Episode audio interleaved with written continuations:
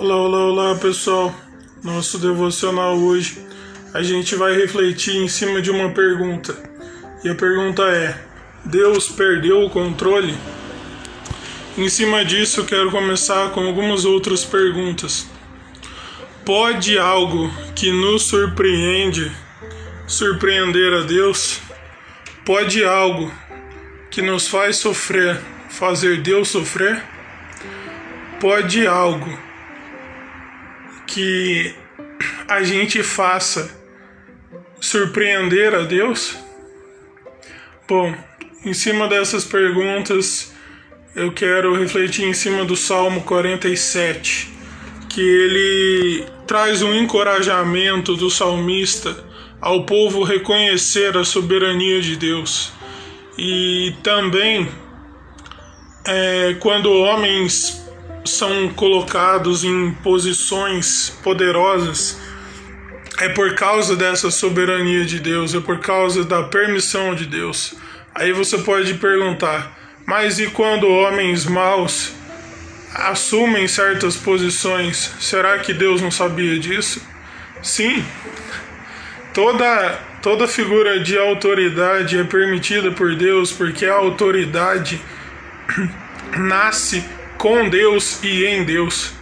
Só que a gente, na nossa natureza pecaminosa, a gente confunde autoridade e com o fato de expressar essa natureza pecaminosa, oprimindo pessoas e por aí vai.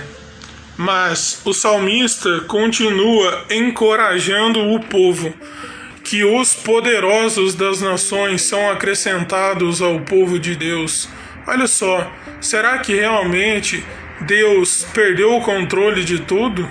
Será que realmente é, pessoas fazem coisas aqui e isso não está dentro do conhecimento de Deus?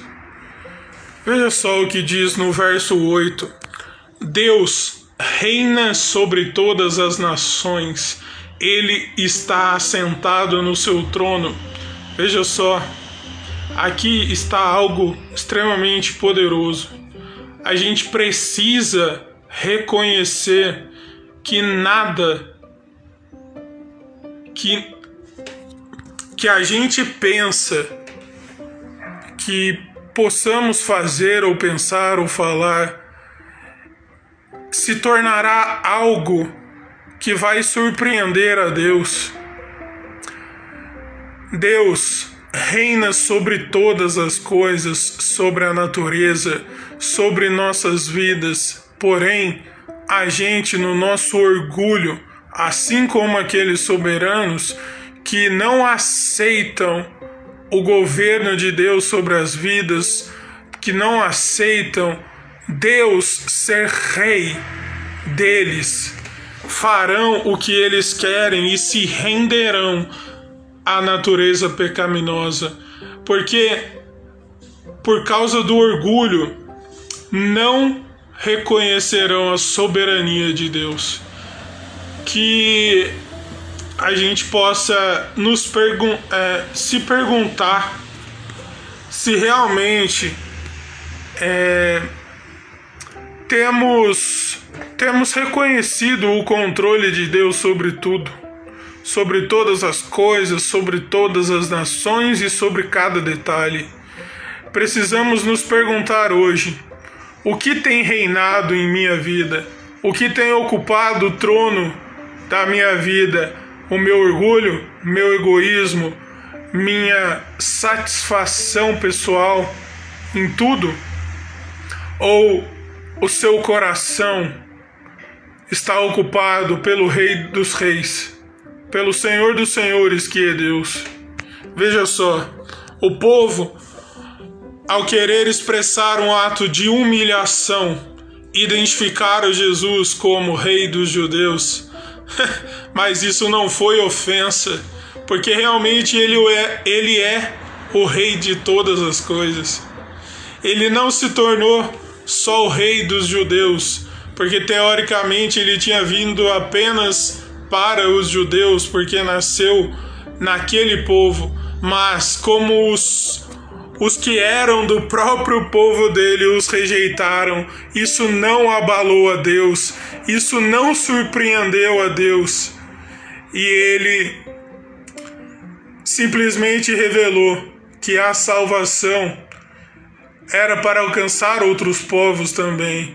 Mas o problema é que não temos aceitado sermos alcançados por Ele. A gente acha que a gente tem o poder de aceitá-lo. Mas Ele, em todo o poder, se entregou numa cruz. E o, e o fato de pessoas terem humilhado, zombado dele e ainda o identificado como rei dos judeus não limita o poder de Deus, não surpreende negativamente a Deus, porque o que eles identificaram como rei dos judeus apenas, num ato de zombaria, esse versículo diz que o Senhor reina sobre todas as nações. O Senhor é rei e não importa, mesmo que a gente não aceite o governo dele em nossas vidas, isso não vai destituí-lo do seu santo trono. Que essa reflexão nos nossos dias de hoje possa realmente nos abalar e tudo o que tem ocupado o trono de nossas vidas, que não seja o Senhor, que realmente seja destituído.